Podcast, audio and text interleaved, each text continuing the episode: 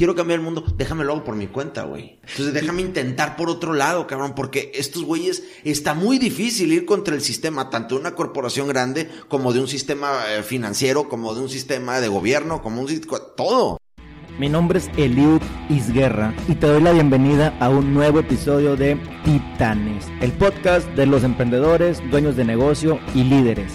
Reunimos a la gente que consideramos exitosa para aprender de ellos sus mejores estrategias. Bienvenido.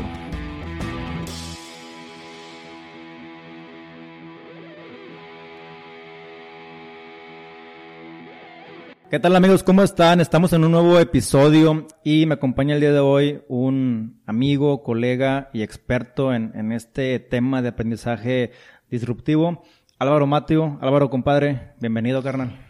Hermano, qué gusto estar aquí contigo. Es un placer y te agradezco mucho la invitación y sé que vamos a tener una, una buena tarde de charla este, a gusto y, y, muy nutritiva, ¿no? En, cuestión de aprendizaje. Sí, muy interesante, pero además yo creo que también muy eh, caótica, de miedo y, y queremos causar ese tipo de sentido de emergencia, de pánico, porque eh, es inminente lo que se viene en temas de aprendizaje. Y quiero llevar la charla desde lo tradicional, desde lo que nos tocó vivir a nosotros, cómo el sistema educativo fuimos enseñados a como que a, seguir reglas, a no cometer errores, a, a, todos ser calificados bajo un mismo esquema sin detectar habilidades, todo lo que le falta a la escuela, ¿no? Sí, sí, sí. Fíjate que eh, yo creo que es el sistema, este sistema que le llaman el sistema prusiano, ¿no? Eh, suena hasta absurdo. Eh, porque en un mismo salón de clases, como lo he dicho yo en, varias conferencias, eh, ¿Cómo es posible que en un mismo salón de clases haya, puede haber un genio para las matemáticas y un genio para el arte? Sin embargo, eh, si eres muy bueno para las matemáticas o para el arte, pero no eres bueno para las matemáticas, entonces te catalogan como, como que no eres inteligente como falto de inteligencia, ¿no? Y entonces esto viene porque desde que se creó este sistema educativo vino a raíz de la era industrial. Anteriormente en las universidades se enseñaba arte, cultura, poesía, filosofía. Oratoria. Oratoria, exactamente. Eh, y, y, cuando llega la era industrial eh, dicen, ¿sabes qué? Es que eso ya no me sirve. Eso ya no, ya, no, ya no sirve para lo que está demandando hoy el mercado. El alto empresario necesita gente que le sepa manejar sus negocios. Operativos. Operativos. Entonces necesito ingenieros, necesito licenciados, necesito abogados que, que, que, lleven la abogacía de mi empresa porque mi empresa está creciendo. Entonces ya no me interesa eh, la gente que sabe de arte, de música, de cultura, de, de historia. Ya no me interesa nada de eso. Entonces, bajo esa tendencia, la persona que es un genio para el arte puede ser catalogado como un burro como dicen, ¿verdad? Porque no es bueno para las matemáticas. Claro. Y deja tú, desde pequeños, o sea, tenemos una mente, somos niños, tenemos una mente tan sensible, tan inocente, que tú tú de niño no eres como que orgulloso de que, no, es que dicen que saqué siete, pero no, yo soy bien fregón, o cinco, pero no, yo, o sea, no tenemos esa capacidad de discernir de que la escuela te está manipulando de cierta forma. Pero a través de los padres que fueron educados con un proceso igual o, peor. O más rígido. O más rígido, entonces te dicen, no, mijito, estás mal. Tienes que echarle ganas en esto, ¿verdad? Y crecemos, en, en, empezamos en nuestros, a, echar a perder nuestros mejores años de desarrollo intelectual, artístico, eh, educativo. O sea, todo eso lo echamos a perder porque crecemos con un molde. Nos van quitando la ilusión de nuestra fantasía de lo que siempre quisimos ser. De lo que venimos llamado al mundo. Yo, entonces, yo no estoy tan, no estoy en contra de la universidad tan, tan así, pero tiene muchas cosas muy malas y muy negativas.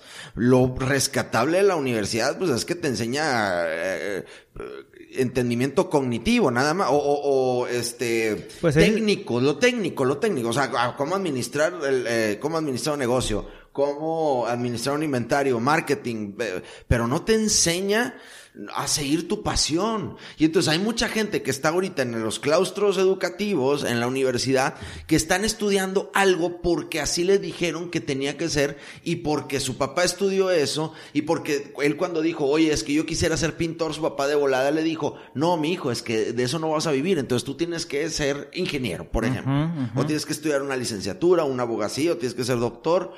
Y, creo que esa mentalidad sigue permeando la mente de mucha gente. Tan es así que las universidades siguen llenas de muchas personas que dejaron en algún momento la pasión de su vida, lo que realmente querían hacer, por entrar a un sistema educativo que hoy en día es cada vez menos funcional. Totalmente obsoleto. Y esta parte de elegir una carrera te llega a muy temprana edad. No eres ni mayor de edad cuando tienes que elegir qué vas a estudiar. Cuando tienes que renunciar ya a un sueño, si quisiste ser futbolista, pintor, lo que sea, jugador de ajedrez, no, no puedes. ¿Por qué? Porque ya tienes que estudiar. O es la carrera o es tu chiflazón. porque eso no deja, según ellos. deja, sí. Y, y está bien, es complicado, pero estamos dejando a un lado el tema de la felicidad, de qué te hace feliz, de qué te llena como persona, de qué te hace ser alguien armonioso en la sociedad y no alguien que se está quejando de lo que le está tocando hacer. El gran problema, hermano, de la universidad es que te enseña, como dije ahorita, eh, te educa el lado técnico de tu cerebro, como un robot. Pero todo el lado de los sueños, de las ilusiones, del progreso, te lo mata. Te lo mata porque te encasilla en, ah, no, es que eres esto y ya, oye, pero es que yo en algún momento quise hacer esto. Bueno, pero es que ese lado es el lado de la creatividad, ese lado de cómo crear más, de cómo hacer de mi pasión o mis talentos, que yo, que son dos cosas diferentes, pero por lo regular están de la mano. Entonces, eh, eh, cómo hacer de esto realidad un negocio. O sea, ¿cómo vivir de esto que amo? La mayoría de la gente sale de la universidad y no vive de lo que ama. Y luego preguntan, ¿por qué hay tanta pobreza en el mundo? Y yo les digo, bueno, pues es que no hubiera pobreza si todo mundo nos dedicáramos a hacer lo que amamos en la vida y cobráramos por ello. Tal cual. Y deja tú, no solamente pobreza, tampoco hubiera tanta violencia, no hubiera depresión, no hubiera suicidios, no hubiera gente que no encuentra... Eh, hay gente que se suicida incluso porque dice, es que no sé cómo actuar, porque nunca le enseñaron a tomar decisiones, nunca le enseñaron a tener problemas reales. Entonces, todo eso se ve transformado de forma indirecta, pero a nivel volumen en una sociedad oprimida, una sociedad que no opina, una sociedad que no colabora, una sociedad que no tiene visión y finalmente es un reflejo de lo que vimos en la escuela y que fue reforzado bajo nuestra familia de forma indirecta. Y no adrede, no lo hacen con, con dolo. No, no lo hacen con un dolo, claro que no. Lo hacen porque te aman, de hecho. Exactamente. O sea, todo lo que hacen tus papás por ti es porque te quieren. Ese consejo que te dan de estudia, ve a la universidad, este, ten buenas calificaciones, como lo dice el libro de, Padre Rico, Padre Pobre, ¿no? Este, buenas calificaciones, consigue un empleo seguro y jubílate. Ese es el camino que muchos padres de nuestra generación, o sea, los papás que nos tocaron a nuestra generación, siguieron ese camino. El tema es que eh, ese camino, entre comillas, sí funcionó hace 40 o 50 años cuando las grandes corporaciones empezaron a crecer y tú ibas a una universidad y sacabas una licenciatura y entonces como no había mucha demanda de, mano de obra especializada o calificada, pues entonces te pagaban muy bien. Te aseguraban el futuro, el tuyo y el de tus hijos, y te daban casa y si tenían que moverte de ciudad, le, daban a tus hijos escuela, el, empresario, porque decía, a ver, yo traje esta máquina de Alemania que genera eh, pistones o que genera esto y los vamos, se los vamos a vender a las, a las empresas de carros más grandes. Pues sí, ¿cuánta gente sabe manejar esta máquina? En todo México. Y dicen, híjole, pues en los años 40, 50, pues decían, híjole, güey, pues a lo mejor 10. Pues imagínate el valor que representaba eso para el mercado. Pero cuando, cuando todo se revierte, cuando hay mucha demanda de este tipo de empleos, entonces, ¿quién se pone los moños ahora? El empresario. Ahora, yo te voy a pagar lo que yo quiero pagarte, porque si no eres tú, hay una fila de 30 mil personas que quieren tu puesto. Entonces, tu valor como empleado, pues va disminuyendo. Y ese es el gran problema. Entonces, hay mucha gente dentro de las empresas que está frustrada, no está ganando lo que, lo que quiere, por comerse la idea que le metieron los padres. Y creo que estás, comentaste un tema muy importante que es el empleado está perdiendo valor, pero fíjate, es por la demanda.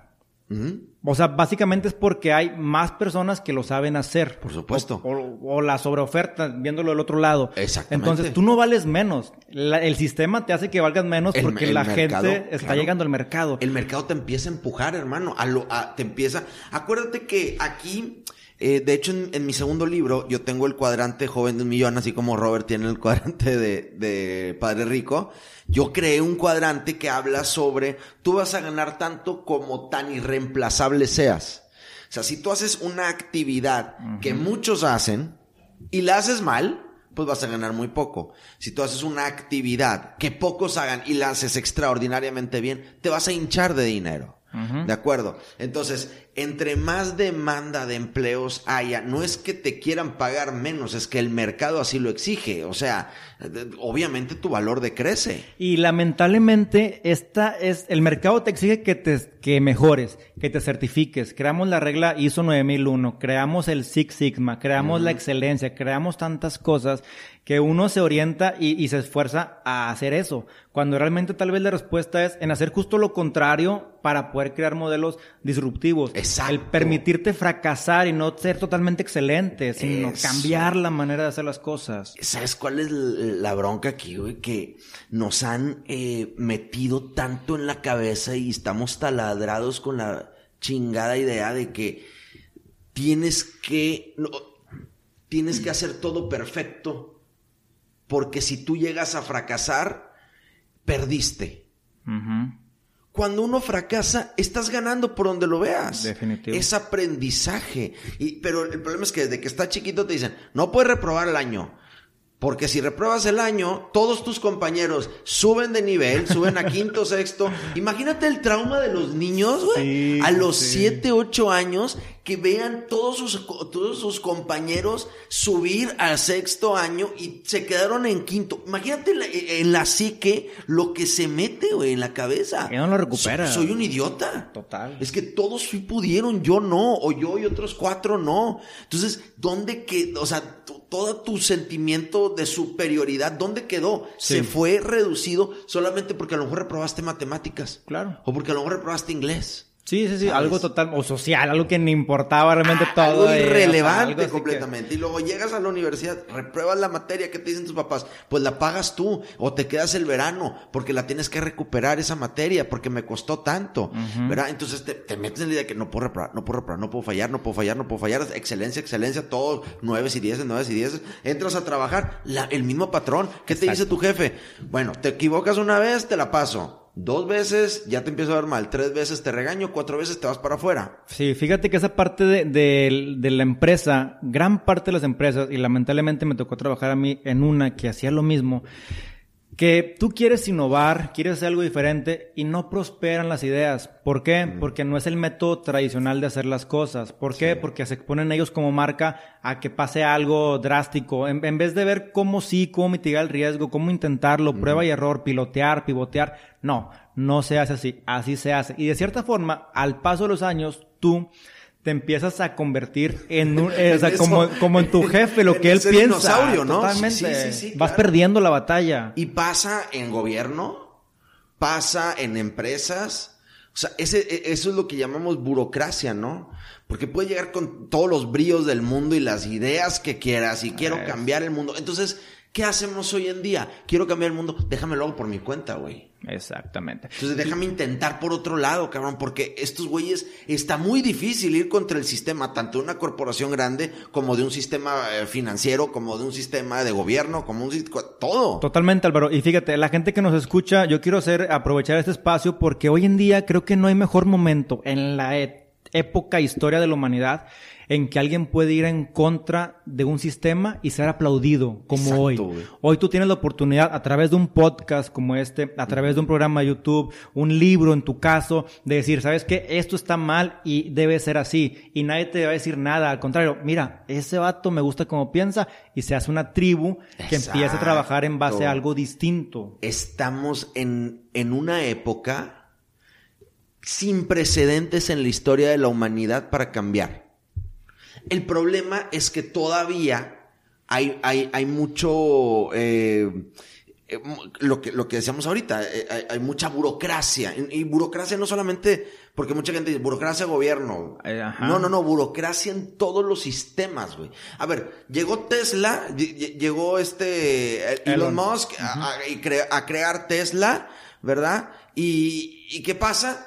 Él quiere cambiar el mundo, él te trae algo innovador, algo que no va a contaminar. ¿Y qué pasa? Llegan los gobiernos, llegan los dueños de, de, las eh, empresas más grandes de carros del mundo, llegan los petroleros y te dicen, no, a chingar tu madre, güey, porque este, no, no se puede y eres un marihuano y eres esto y el otro. y lo empiezan a bombardear de todos lados. ¿Por qué? Porque son una bola de viejos de, de, la tercera edad que ya les importa madres el mundo en el que estamos viviendo y ellos solamente quieren seguir con su estatus y volviéndose ricos. Y, Ese es el problema con lo que yo hablo. Entonces, llega una persona joven con nuevas ideas y ¡pum! Tratan de, detenerte. Gracias a Dios existe esto que estamos haciendo. Gracias a Dios existe YouTube. Gracias a Dios existen las redes sociales que son descentralizadas, güey. Exactamente, sin ningún compromiso. Y estaba viendo el libro de Disrupción de Mario Borgino, que aquí se lo recomiendo en la descripción de este podcast. Es una chulada el vato. Sí, piensa una forma... te voy a recomendar un libro del muy bueno. ¿Cuál, compadre? el arte de hacer dinero. Es uno verde. Ah, sí, ya lo leí. Uy, sí, sí, sí, buenísimo. Información concentrada. ¿eh? Dale cuenta que son muchos libros de Kiyosaki. Exacto. Pero Autoempleado, inversionista, consumo, todo. Está con madre. Sí, sí, sí. Excelente libro. Ahorita lo apuntamos aquí también de los, de los de Mario.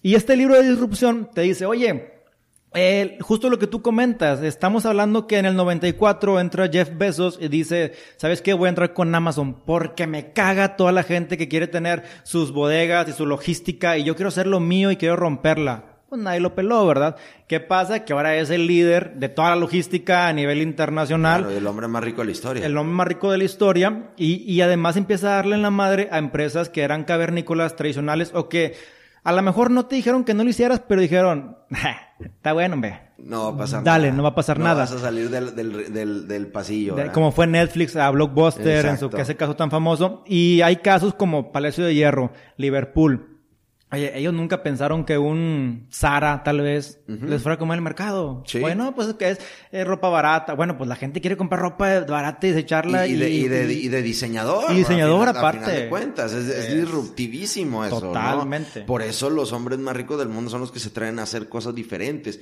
Y como tú dices, Elliot, ahorita estamos en un muy buen momento.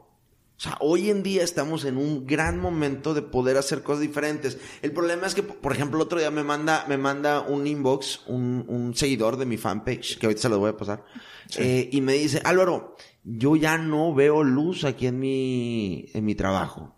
Y yo, ¿qué pasa?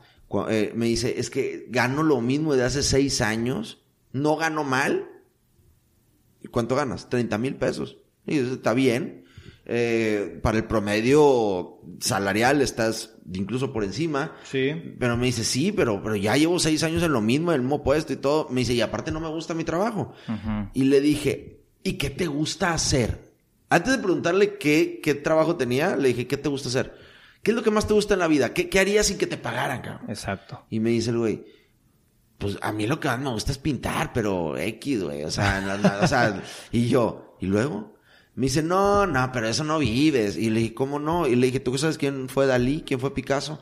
Bueno, pues son casos aislados. Le digo, no, no, claro, pues es que digo, cualquier caso de éxito va a ser aislado, hermano. Exacto. Pero tienes que intentarlo. Le dije, y hoy en día estás en el mejor momento de abrir una fanpage, poner tus dibujos, meterles un poco de dinero, que es barato todavía Facebook, todavía es barato, y, y abrir la llave y que más gente lo vea. Y a lo mejor en dos, tres, cuatro años estás poniendo galerías en Nueva York. Y no requieres inventario, no requieres un local, no requieres infraestructura como se requería antes para que la gente te viera, no requieres estar en un museo, requieres nada más tu fanpage, tu presencia y un poquito de, de innovación, algo que llame la atención y que, oye, es un, un, golpe de suerte o algo, pero hacías lo que te gusta. E incluso puedes ganar menos de lo que te paga ahorita tu empresa, pero vas a ser una persona totalmente feliz, totalmente tranquila, totalmente, o sea, se, expande eso, vas a vibrar. Vas a vibrar. Y cuando tú vibras, vibra toda tu comunidad y te va bien, o sea, o sea no es a lo que te dedicas lo que va a ser dinero, o sea, no, no, no, eres tú.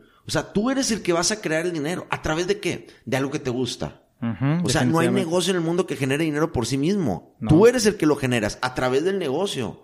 Entonces te tienes que educar tú y tienes que hacer algo que te guste hacer. Definitivamente. Punto. Definitivamente. es la clave de la felicidad de la vida. Y estoy viendo mucho esta parte acerca de los, de los, el, el constante aprendizaje, donde ahora la gente eh, decide qué es lo que quieren estudiar, qué es lo que quieren ser. ¿Por qué? Porque ya hay una oferta muy amplia que incluso las escuelas no lo necesitan.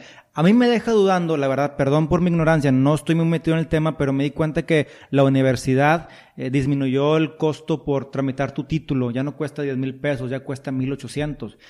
Sin, sin pensar en nada, yo digo, se les está acabando el negocio. Aquí, aquí hay un problema, ¿no? la gente Claro. no está pagando el título. La gente no requiere el título. A la No. gente le vale madre tener su título. No, o sea, a lo mejor estudió, a lo mejor no. Pero a lo mejor están haciendo negocios nuevos que no requieren títulos. Carreras nuevas que no requieren un título. No sé. me Fíjate, más bien yo digo que la gente que cursa la universidad, lo único que le importa es el título. No le importa de qué manera lo obtienes, ¿sabes? Por eso muchos estudiantes se copian. Por eso si puedes tronarte las seis faltas del semestre, te las vas a tronar. Porque no les importa el aprendizaje. Entonces, la universidad lo sabe. Entonces, ¿qué hace la universidad? Meterte y meterte y meterte y meterte materias de tronco común y materias que no tienen ninguna relevancia en tu vida. ¿Pero qué? Pero que las tienes que pagar. Porque saben que tus papás la van a pagar porque al final de cuentas lo único que necesitas es un título Sí. para demostrarle a una empresa que sí tienes el conocimiento, cuando es completamente falso. Ahora, hoy en día, hermano, hay un montón de formas para aprender cosas realmente interesantes. Por ejemplo, yo cuando tengo un hijo, yo le voy a dar a elegir. A ver, ¿qué te gusta, güey? ¿Qué te gustaría dedicarte? Y hoy en día, por ejemplo, hay expertos en bienes raíces. ¿Tú qué preferirías, Eliud? Si te gustan los bienes raíces, si tú te quieres volver un- una, una persona millonaria de bienes raíces, como sé que lo vas a hacer en algún momento. Así sea. Ajá. Pero ¿qué prefieres? ¿Ir a, a gastar tu tiempo en la universidad, cuatro años, cinco años? ¿O meterte un curso intensivo de un año más económico, pero con un genio de los bienes raíces y que te esté mentorando durante todo un año? Si lo preguntas hoy, obviamente la segunda opción.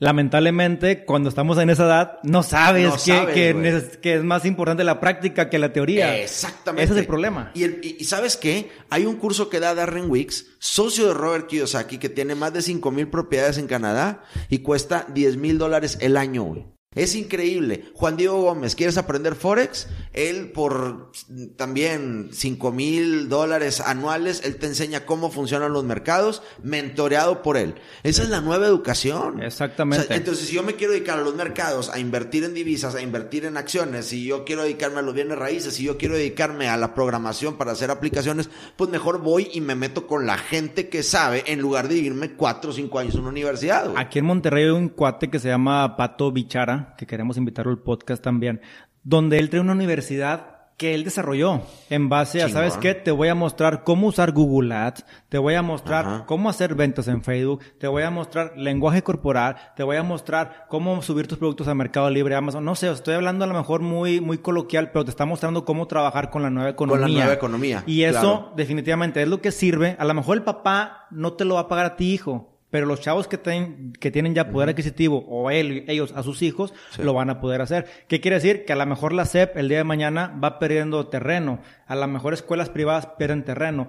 Tal es el caso que escuché que el TEC de Monterrey, qué bueno y lo aplaudo, dentro de su visión de dos y tres años van a meter y van a transformar las carreras a minicursos o grados que le llaman ellos. ¿Qué es quiere- una parte de la evolución que tienen Es que tener porque si no se van a morir. Es- y a lo que me refiero para la gente que tú lo conoces, la gente que, que nos escucha, que a lo mejor no lo identifica, es imagínate, tú quieres ser, que estudiar para doctor, pero tú no quieres ser un doctor que esté en un hospital, tú quieres ser un doctor que invierta y que tenga su clínica y que dé conferencias. Entonces tú eliges, a lo que entiendo, ¿verdad? Así a grosso modo y sin meterme en mucho detalle, quiero ser doctor, pero voy a agarrar el grado de, de, de salud, voy a agarrar el grado de, de anatomía, voy a agarrar el grado de ventas, voy a agarrar este grado que es de administración y este grado que es de oratoria y liderazgo. Entonces tú armas tu paquete Ah, y te suena- conviertes. Suena interesante. te conviertes en lo que tú quieres en base a lo que tus habilidades eh, te están demandando, ¿verdad? Ya no eres de que, ah, soy doctor, pero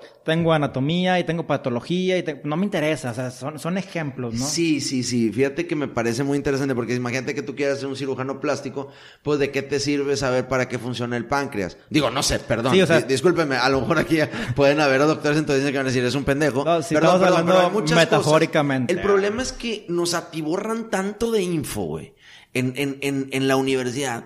Por este mismo problema de que tú lo único que quieres es un título, entonces yo me aprovecho de que tú lo único que estás buscando es un título para meter y meter y meter y meter y vas a ir pagando y pagando y pagando y pagando porque te vale madre lo que te esté metiendo yo en la cabeza, lo que necesitas es esto. Y para tener esto necesitas pasar esto. Entonces tu papá qué va a decir, ten, ahí está, ahí está. Por ejemplo, nosotros estamos en, en mi empresa, eh, que somos un fondo de inversiones, estamos migrando a, a- a entrar en el, en el negocio de la educación, ¿sí? dando eh, cursos de trading, de trading de divisas. ¿Para qué? Económicos, porque si lo ves así, en, en, eh, el curso vale la, en la mensualidad cuatro mil pesos, dura tres meses. En tres meses tú ya sales para operar. Obviamente, o sea, vas a, no vas a ser un experto, pero ya sabes para hacerlo por ti mismo y para en un par de dos, tres, cuatro meses ya te empieza a volver rentable. Y de perdido conoces cómo funciona, o sea, sabes cómo es la nueva economía, el blockchain, o sea, temas que a lo mejor te vas a dedicar a eso o no, pero estoy seguro, Criptos. cripto, pero estoy seguro que ese tipo de, de sistemas se van a implementar el día de mañana en algo, en Claro. tu trabajo, tal vez. Sí. Por ejemplo, eh, los niños, como ahorita los niños de 5 años tienen el iPhone, la tablet, y ellos eligen qué caricatura ver, cuándo la quieren ver y dónde la quieren ver. ¿Qué va a pasar según mi perspectiva? Dentro de 15 años que ellos estén en la prepa, van a decir, papá, yo quiero estudiar esto, lo quiero estudiar desde aquí y lo quiero estudiar hasta ahora. Por lo mismo yo creo que las escuelas están trabajando en ese modelo desde ahorita para los próximos eh, niños, sus próximos clientes, los próximos Claro. jóvenes, porque ellos traen el sistema de, de darle para un lado, de qué elegir, cómo elegir. No están acostumbrados a estar sentados. A estar sentados a que les digan qué elegir. Exacto. O sea, a- o a que les, a que no les den opción A. Porque, por ejemplo, tú, tú que estudiaste, Liud, Contador y finanzas. Conte Financiero, estoy de comercio. Pues, ¿qué hacías? Comprar un paquete con lo que ellos te decían, güey. Sí. O sea, es- vas a llevar estas materias de... Yo llevé una materia, hermano, que se llamaba Familia y Sociedad, güey. A la madre. En tronco común. ¿Y qué aprendiste Ocho mil varos, güey. No, pues nada. Pero, pero le costó a mis papás ocho mil varos. Ocho mil pesos. O sea, entonces, yo con la mentalidad que ahorita tengo, si, a- yo- si, si me dices, ¿qué prefieres? ¿Llevar una materia en la UDEM o en el TEC? Que, y, y co- eso es lo que costaba hace 10 años, ¿verdad? No, o más. Sí. Hoy, hoy no bajan de 15 mil varos la materia. güey. Ujú. O sea, tú dame 15 mil varos y los hacemos crecer rapidísimo, pero porque ya tienes el conocimiento. Y aunque no los tuvieras, aprendes. Ah, y los perdí. ¿Por qué los perdí? ¿Cómo los pude perder? ¿Qué voy a corregir? ¿Qué aprendí de todo esto? Son 15 mil pesos que no te dan cuatro años de escuela, que te Ajá. costaron a ti. Realmente Exacto. vale mucho más la práctica. Digo, no estamos, no estamos peleados con el aprendizaje, solamente es el tema de que creemos que está pues, ya un poco Fal- le obsoleto. faltan muchas cosas, es obsoleto, hay que re- renovarlo y le faltan cosas. Oye, y sin hablar de los maestros de la clase de emprendimiento que nunca emprendieron nada. y- Eh, sí, o sea, es ilógico. O sea, es ilógico, güey. ¿Cómo, ¿Cómo es posible que me vengas a dar clases de finanzas o de emprendimiento cuando no estás emprendiendo, güey? O sea, entonces, y se quejan mucho, tú sabes que yo soy un amante del multinivel, este, y algo que yo valoro mucho del multinivel es que te enseñan personas que ya tienen los resultados que tú estás buscando. Entonces hay una congruencia. Exacto. Y el primer paso, lo primero que ve el joven estudiante es, aquí, aquí en esto no hay congruencia. O sea, a ver, ¿cómo, cómo me estás enseñando algo que tú no estás aplicando? ya en lo tu vida, cuestionan. güey? Antes uno no cuestionaba al No, maestro, que es el no, maestro. maestro. Y- y, siempre como ser humano todos tienen un respeto. Definitivo. Pero antes era más. Sí. Antes era la autoridad. Hoy en día, que tienes tanta información en YouTube, en todos lados, o sea, vienen con un chip increíblemente mucho más avanzado estos cabrones de, hoy en día. De miedo, ¿eh? Y si uno como incluso nos creemos que estamos actualizados nosotros, pero dentro de cinco años, compadre, diez años, si no estamos metidos en, si no andas en el rollo, te vas a quedar ahorita como, como están tus papás ahorita. De... Como los maestros de emprendimiento que nunca emprendieron, haz de cuenta que seremos lo mismo, ¿verdad? Sí, tienes que estar, tienes que estar al, madrazo. El aprendizaje constante es una necesidad, sea donde sea que lo encuentres, tómalo en cualquier plataforma, hay mucha información alcance como tú lo comentaste. Hoy no hay excusas, No hay excusas. ¿Con qué nos quedamos, Álvaro, para cerrar este capítulo de aprendizaje disruptivo? Definitivamente es un tema muy largo, muy, completo, pero ahorita queremos dejar una semilla. ¿Con qué nos quedamos? ¿Recomendaciones? Mi recomendación que siempre doy después de cualquier lugar en donde grabo o cualquier conferencia es, haz lo que te apasiona y vuélvelo una fuente de ingresos. Excelente. todo es capitalizable. Suena sencillo, pero es bien difícil hacerle caso a la intuición y al corazón y al qué dirán. ¿Por qué? Porque todo el tiempo te han educado para el fracaso. Exacto. O sea, entonces, si aún así le metes algo que es disruptivo a tu mente, tu mente por lo regular se va a cerrar y va a decir, no, esto está bien cabrón. Olvídate de que está difícil o no. Tú veías lo que te apasiona y vuélvelo una fuente de ingresos. Y dos, está bien si estás estudiando, no te voy a decir que está mal, pero a, la, a todo lo que está estudiando hoy le falta actualizarse y complementarse, que son dos cosas diferentes. El otro día, hace como dos años, andaba por la, por la universidad, no me acuerdo qué fue a hacer allá.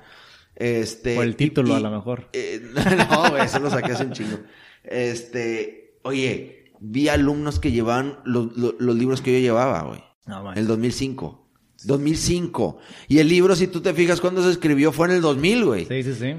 O sea, ¿cómo es posible que estén llevando hace dos años, el 2016, 17, eh, o sea, libros del 2000, güey? no, hay congruencia, No hay congruencia. Entonces, hermano, si estás en este momento, estás estudiando una carrera, una licenciatura, está bien, no te decir que no, pero complementela y actualízate con la información, porque no es suficiente. Me quedo con eso. Complementemos lo que lo tradicional con lo nuevo, no está peleado uno con otro, sin embargo, estamos en una transición que debemos montarlo, tal cual, a la par. Álvaro, ¿dónde te encontramos? Ah, también se me pasó comentarles, Álvaro tiene dos libros, si nos platicas un poquito de eso, ¿y dónde te encontramos, compadre? Claro, eh, mi primer libro que lanzamos en el 2015, este, se llama Joven de un Millón. Y el segundo libro que lanzamos el año pasado, que se llama Emprende tu vida, están en las librerías eh, Gandhi, Porrúa, eh, Isla y eh, La Ventana. Pues en casi todas, menos en Sanborns. ¿En línea está también o no? En línea está el primero. Está Joven de un Millón. Lo, lo podemos encontrar en Amazon. Es, es el formato PDF descargable. No se van a arrepentir. Habla mucho, precisamente ese libro habla mucho de todo esto que estamos. Pues lo que, sí. sí. Lo que te apasiona, lo que te eh, gusta. Exactamente. habla mucho de eso, entre otras cosas. Entonces, y bueno, en mis redes sociales estoy como joven de un millón, slash Álvaro Matio en Facebook. O Álvaro Matio slash joven de un millón, X. Este, en Facebook, en mi fanpage. Y en Instagram, arroba joven de un millón. Y por favor, los que quieran seguir eh, la, la, la, página eh, de Instagram de mi empresa, que es arroba innovatrade. Innova con doble N, trade de trade, todo pegado. Innovatrade, guion bajo SEO. Este, ahí pues van a encontrar tips de cómo invertir tu dinero, cómo hacerlo crecer, este, y de los cursos que vamos a empezar ya a dar de Forex, ¿verdad? Excelente. Entonces, este, pues qué gusto por ahí que nos visiten. Y muchísimas gracias, hermano. ¿Tú con qué te vas? Fíjate que, bueno, de entrada lo que tú comentes de tus ligas las voy a dejar aquí, incluso voy a dejar tu libro como, como una liga para la gente que le interese. ¿Con qué me voy yo? Con el tema de que no tengamos miedo a hacer cosas diferentes, eh, en el que dirán, estamos acostumbrados a cuestionarnos incluso la manera en que nosotros estamos reaccionando a algo, sin embargo, esto es lo más sano. Hoy en día ser un, eh, un hereje, como dice Seth Godin, ser algo diferente, ser algo disruptivo, es totalmente aceptable porque es lo que trae mejoras en la sociedad. Ser un líder disruptivo, no un líder que viva en una prisión con el temor de tener que ser excelente y si no va a ser castigado. Mi nombre es Eliud Isguerra y te agradezco que me hayas acompañado durante todo este episodio. ¿Te gustó? compártelo con tus amigos y sigamos creando una comunidad más fuerte. No te pierdas cada lunes un capítulo nuevo y también suscribirte en Apple Podcast y en Spotify. Además, también queremos siempre saber de ti. Si nos escuchaste, comparte tu historia en Instagram, arroba